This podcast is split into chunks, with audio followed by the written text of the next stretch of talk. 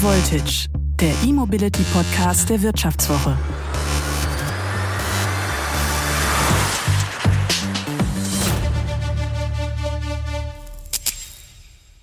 Mobilität neu zu denken, alte Zöpfe abzuschneiden, offen zu sein, auch für E-Autos, das wird oft gefordert, ist in der Praxis aber nicht ganz einfach, schon gar nicht, wenn man sehr fest verankert ist in der Welt des Verbrennungsmotors, zum Beispiel als Entwickler oder als Manager, aber auch als Verbraucher oder als Motorsportler. Wer mit dem Verbrenner zu vielen Siegen gerast ist, wer als Formel-1-Fahrer viele Jahre seines Lebens dieser Technik verschrieb und nächtelang an seinem Rennwagen herumtüftelte, der dürfte sich vielleicht schwer tun mit Elektroautos. Das trifft auch auf viele Motorsportler zu, nicht aber auf Nico Rosberg, ein Formel-1-Weltmeister, der wie kein anderer für eine Kehrtwende in der Mobilität steht, für ein neues Denken. Deshalb ist er unser Gast bei High Voltage. Wer mehr zum Thema E-Auto und weiteren spannenden Trendthemen erfahren möchte, sollte die neue Wirtschaftswoche lesen. Alle Podcast-Hörerinnen und Hörer erhalten die Wirtschaftswoche exklusiv zum halben Preis. Bleiben Sie top informiert und sichern Sie sich jetzt die Wirtschaftswoche zum Vorteilspreis. Unter vivo.de slash highvoltage-abo. Den Link finden Sie auch in den Show Notes.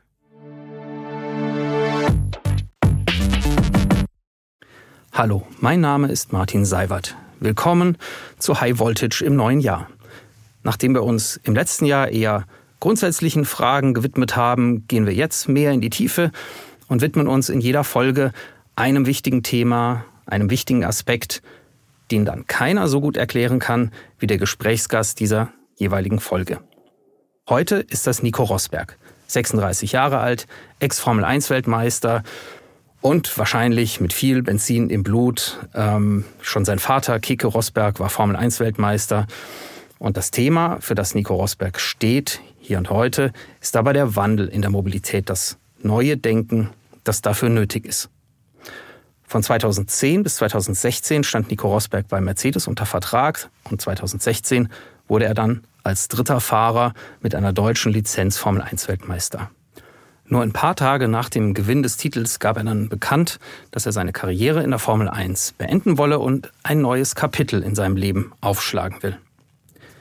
Die ersten 30 Jahre seines Lebens, das kann man fast so sagen, standen im Zeichen des Verbrenners, äh, viele Jahre hat er nur auf das eine Ziel hingearbeitet, äh, nämlich die Formel 1 zu gewinnen. Er ist sehr technikinteressiert. Er weiß, wie faszinierend diese Hightech-Verbrenner, die in der Formel 1 zum Einsatz kommen, sind. Und trotzdem wollte er da neue Wege gehen. Er interessierte sich ganz besonders für Elektroautos. Er forderte schon früh als einer der ersten, dass die Formel 1 elektrisch werden müsse. Und er steckte auch sein ganzes Geld als Investor in nachhaltige Konzepte, vor allem in nachhaltige Mobilitätskonzepte. Der Nico Rosberg von heute ist ein ganz anderer als der Formel 1-Sieger des Jahres 2016, wie im Gespräch mit High Voltage klar wird. Privat fährt er ein E-Auto. Er fragt sich tatsächlich, ob seine Töchter wirklich noch einen Führerschein machen werden. Und er überzeugte kürzlich sogar seinen Vater vom Elektroauto. Er war beim Weltklimagipfel in Glasgow. Er stand an der Bar mit Leonardo DiCaprio und hat mit ihm über Klimaschutz gefachsimpelt. Er hat ein eigenes Rennteam bei der elektrischen Offroad-Rennserie Extreme E und auch als Juror bei der Höhle der Löwen interessiert er sich ganz besonders für nachhaltige Erfindungen. Ich habe ihn gefragt, wann diese neue Reise Richtung Elektromobilität für ihn eigentlich begonnen hat, wann er zum ersten Mal mit einem Elektroauto zu tun hatte? Ähm, ich glaube, das war 2017 dann. Nein, also bestimmt, bestimmt schon bei Mercedes ganz früher. Ähm, die haben ja schon mit Wasserstoff und so weiter da Fuel Cell, also als ich da Mercedes-Fahrer war und dann die ersten Elektroautos. Ich glaube, es war sogar ein Smart bei Mercedes. Also ich denke mal, mein erstes Erlebnis war Smart, aber nichtsdestotrotz das richtige, der richtige Aha-Moment für mich war, als ich Silicon Valley besucht habe, ich habe Tesla besucht 2017, ähm, als Daimler auch noch äh, 10% Anteilseigner war von, äh, von ähm, Tesla. Und da habe ich dann, da hat dann Elon Musk mir erlaubt, in, in einem äh, Model S da im Ludicrous Mode, also Ludicrous Mode war so, der, auf Deutsch ist das übersetzt, der bekloppte Modus, Ähm, und da konnte ich dann auf dem Gelände da mal ein bisschen rumbrettern mit dem äh, Model S. Und das war phänomenal. Ne? Diese Beschleunigung von, das sieht ja ganz normal aus, das Auto von außen. Und dann hast du eine Beschleunigung von 2,9 gehabt, von, von 0 auf 100. Und das war so für mich so das erste Erlebnis, wo ich sage, boah, Elektromobilität ähm, kann auch richtig Spaß machen. Mhm. Haben Sie da schon gedacht, das ist die Zukunft?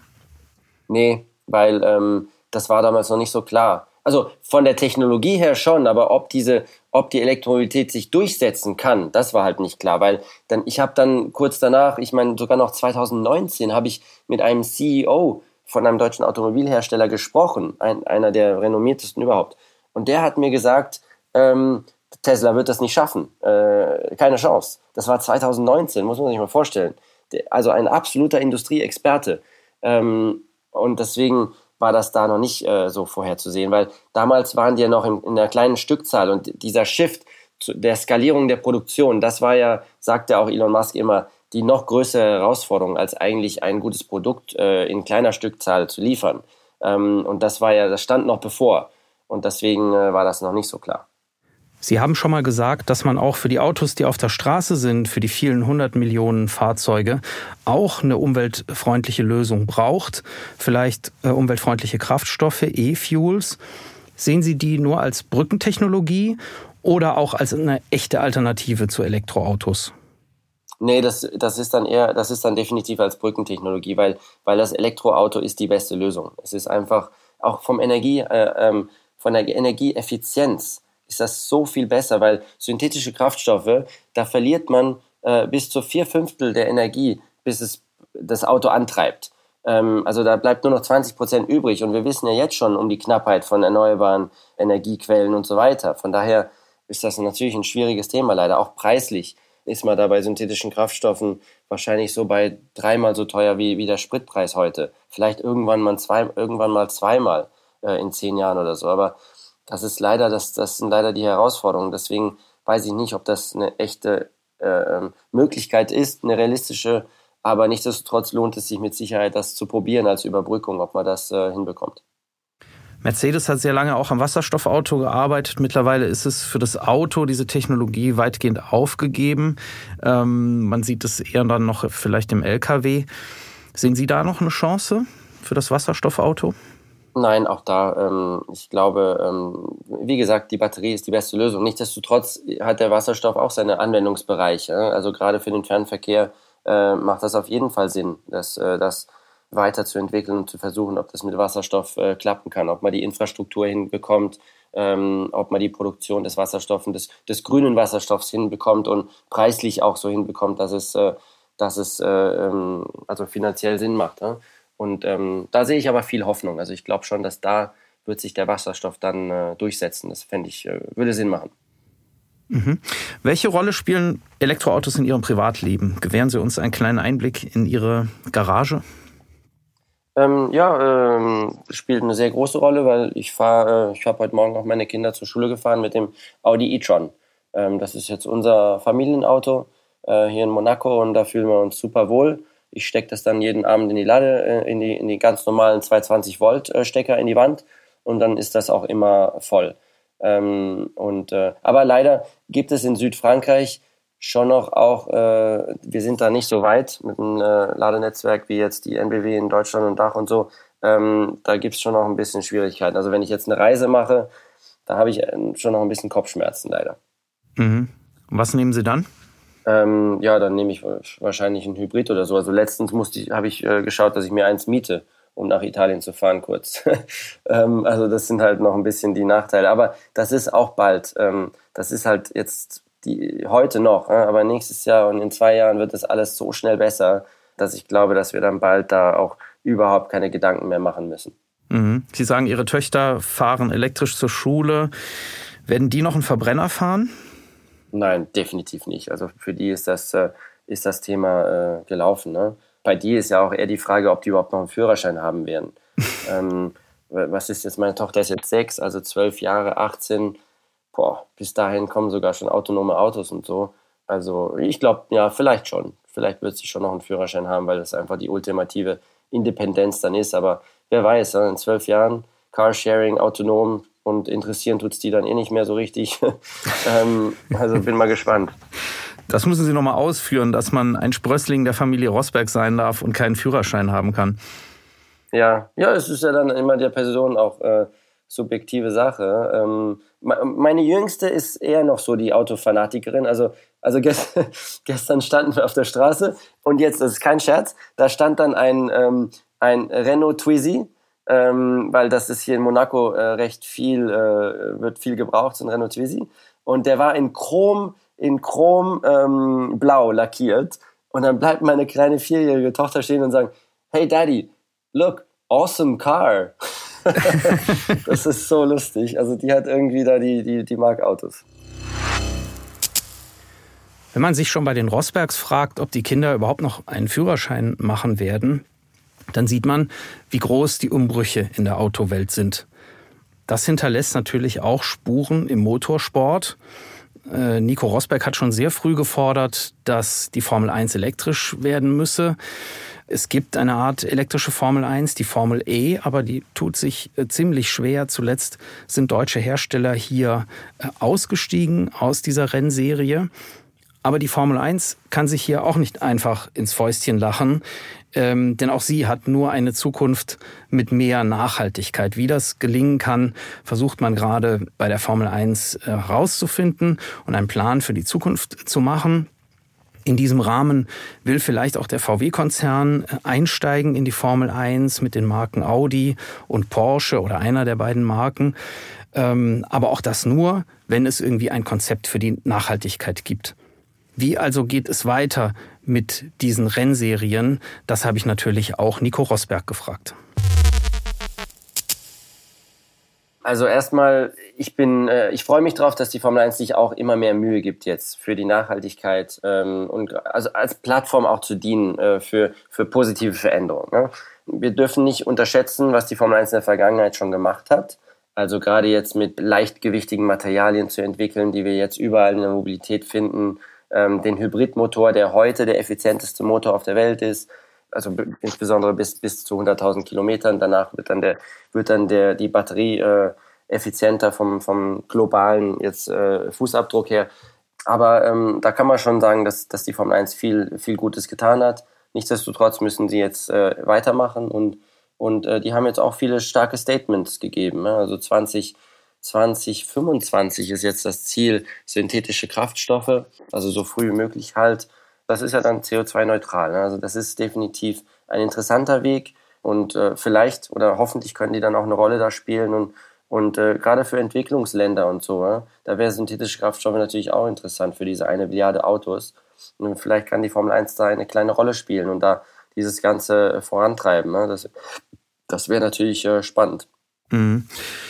Die Formel E läuft nicht so ganz rund. Äh, zumindest aus deutscher Sicht sind jetzt äh, BMW und Audi raus, Mercedes nächstes Jahr.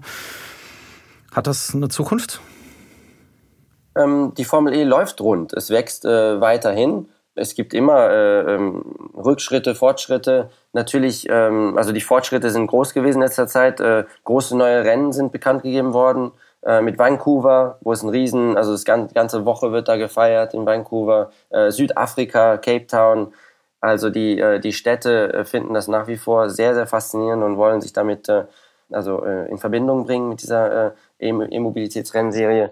Aber und dann klar aus deutscher Sicht war dann, waren dann die, die Rückschritte, dass leider mit Audi und BMW jetzt schon raus sind aus der Formel E. Und das ist, das ist natürlich, und, und Mercedes in Zukunft auch das ist natürlich schade gewesen, ja klar, weil das war schon äh, Big Power. Ähm, und auch teilweise vielleicht ein bisschen komisch, ja? dass, ähm, dass, weil als Plattform so für die E-Motoren zu entwickeln und, und um diese ganze Geschichte zu erzählen, war das schon, ist das schon eine tolle Plattform. Also vielleicht auch ein bisschen komisch teilweise.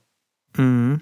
Die deutschen Hersteller hätten jetzt eine Möglichkeit, sich woanders zu engagieren, bei Extreme E, eine andere Rennserie, äh, wo Sie sehr stark äh, engagiert sind äh, und, glaube ich, auch auf dem Weg zum Titel mit Ihrem Team. Ähm, wäre das etwas für die Deutschen? Ja, Extreme E ist jetzt so eine neue Formel E und zwar für Offroad. Und da also fahren wir auch wieder alle mit, die gleichen, mit den gleichen Autos. Und, aber wir, der ganze Sinn der Serie ist, um, äh, um für den Kampf gegen den Klimawandel. Dafür, dafür fahren wir Rennen. Und dann fragt man sich, okay, wie soll das denn funktionieren? Also erstens fahren wir Rennen in den, ähm, in den Bereichen der Welt, wo der Klimawandel jetzt schon große Schäden zugefügt hat, weil wir wollen das zeigen. Wir wollen die Geschichten erzählen, was da gerade passiert und wie reell dieser Klimawandel ist. Braucht man wahrscheinlich in Deutschland gar nicht mehr sagen, nach dem, was wir diesen Sommer erlebt haben an, an, an der Flutkatastrophe. Ähm, nichtsdestotrotz wollen wir der ganzen Welt ähm, zeigen, was da draußen passiert, was, wie die Schäden aussehen. Wir sind in Grönland gefahren, wo man sieht, wie der Gletscher Kilometer pro Jahr zurückgeht. Also das ist, äh, das ist heftig. Und dann vor Ort engagieren wir uns dann sehr, sehr stark auch und nutzen die Plattform des Motorsports um, äh, um für den guten Zweck. Es war zu hören, dass Sie mit deutschen Autoherstellern im Gespräch sind als mögliche Partner oder Sponsoren für diese Rennserie. Sind Sie optimistisch, dass Sie da einen an Bord holen können?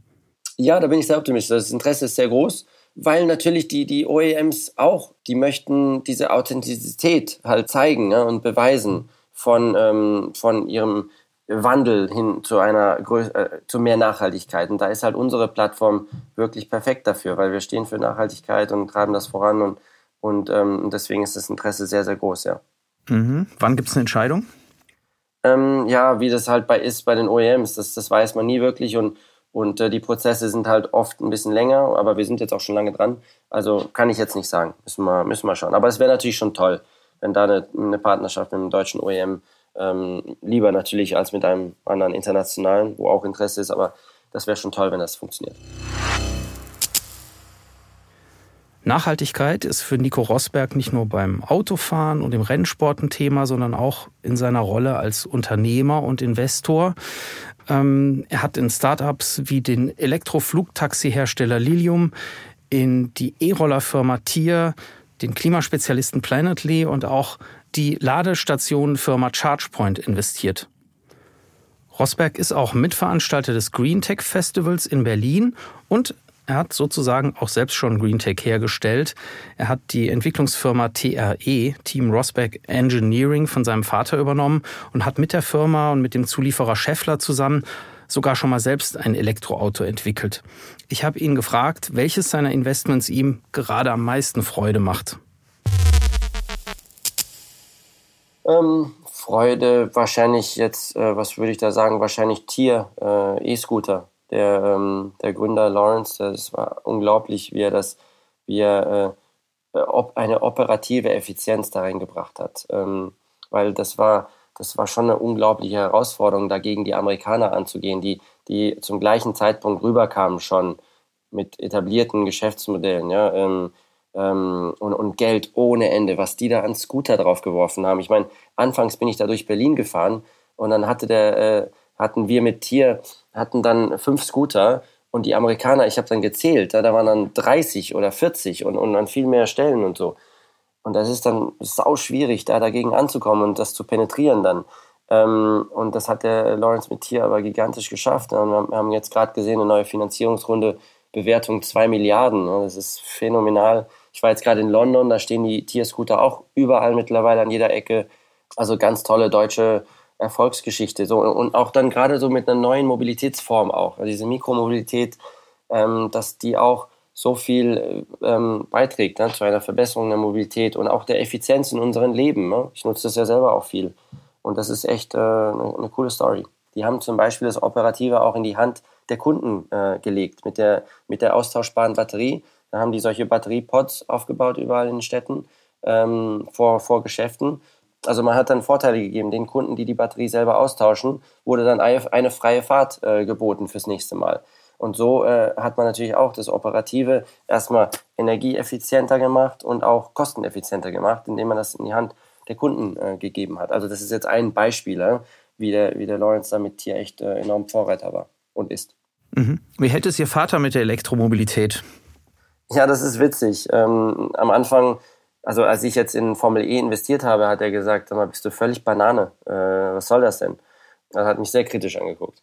Und dann, äh, jetzt, dass es so ein Erfolg geworden ist, äh, ist er natürlich da sogar, jetzt guckt er selber die ganzen Rennen der Formel E. Und letztens bin ich das erste Mal mit ihm gefahren, in meinem Audi e-tron. Und dann habe ich ihn fahren lassen. Und er, und er ist dann ausgestiegen und hat gesagt, hey, das ist, äh, das ist einfach eine coole Lösung. also er ist auch, äh, er ist jetzt auch äh, begeistert und, ähm, Und äh, jetzt, äh, man, ich habe ihn noch nicht für alles begeistern können, weil er mag gern mal auf der Autobahn äh, angasen, dann, wenn er mal in Deutschland ist oder so.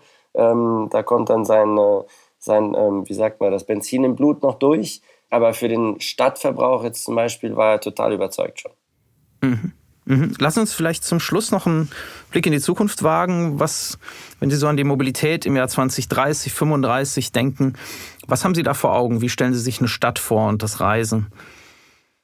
Ähm, also die Stadt stelle ich mir leiser, sauberer, ähm, viel effizienter vor, ähm, billiger auch. Äh, und da freue ich mich sehr drauf. Also echt, ähm, das, wird, äh, das wird so eine Verbesserung sein. Ähm, und, und konkret sehe ich dann, das habe ich jetzt öfters auch schon gesagt, ich sehe dann so eine Mobility, äh, Mobility äh, App, ähm, wo, dann, wo dann die ganze Mobilitätskette dir bereitgestellt wird, ähm, für, vielleicht sogar für, für Subscription, also für 49,90 Euro jeden Monat. Hast du da deine ganze Kette, du kannst dann, wenn du mehr Luxus willst, kannst du dann noch ein bisschen draufzahlen ähm, und hast da deinen E-Scooter, deinen dein Zug, dein, dein, deine Bahn bis hin zu deinem Flugtaxi und was weiß ich und hast dann deine, ganze Kette von A nach B, die dir da geboten wird. Ne? Und das emissionsfrei, nur mit erneuerbaren Energien also das wäre schon, wär schon klasse und ich denke schon, dass es realistisch ist und natürlich viel autonom auch.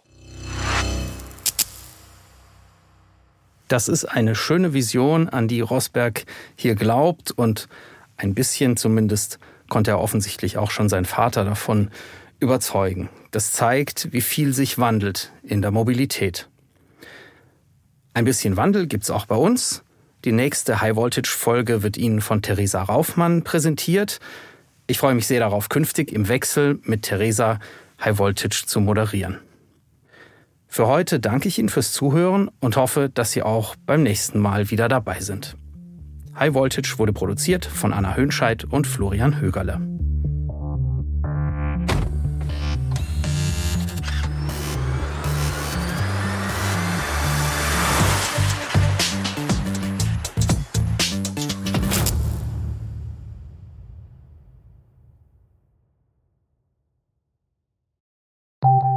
Nach einer kurzen Unterbrechung geht es gleich weiter. Bleiben Sie dran. Wie geht es weiter mit der Europäischen Union? Präsidentschaftswahlen in den USA, EU-Parlamentswahlen, geopolitische Krisen und wirtschaftliche Schwierigkeiten. Wir suchen Lösungen für diese Herausforderungen. Am 19. und 20. März auf der digitalen Europakonferenz von Handelsblatt, Die Zeit, Tagesspiegel und Wirtschaftswoche. Über die Zukunft Europas sprechen wir mit Bundeskanzler Olaf Scholz, Wirtschaftsminister Robert Habeck und vielen mehr. Kostenlose Anmeldung unter europe20xx.de.